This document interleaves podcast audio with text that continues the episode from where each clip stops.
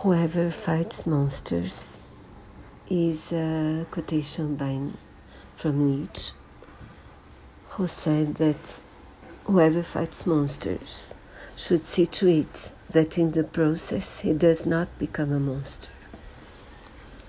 And he's an army officer who became a FBI agent who started uh, the research on psychopath behavior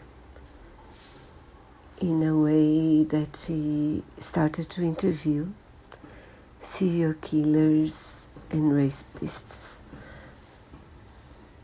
in prisons in order to start the profiling work. In he wanted to help police officers to look for to help them identify serial killers who were still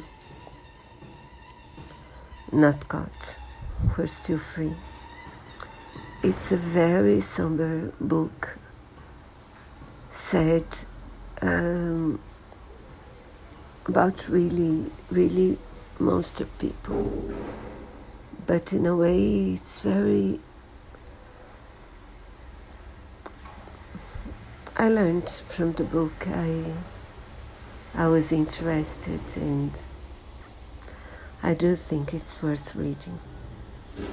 Because he was really a pioneer in profiling and helping police all around the world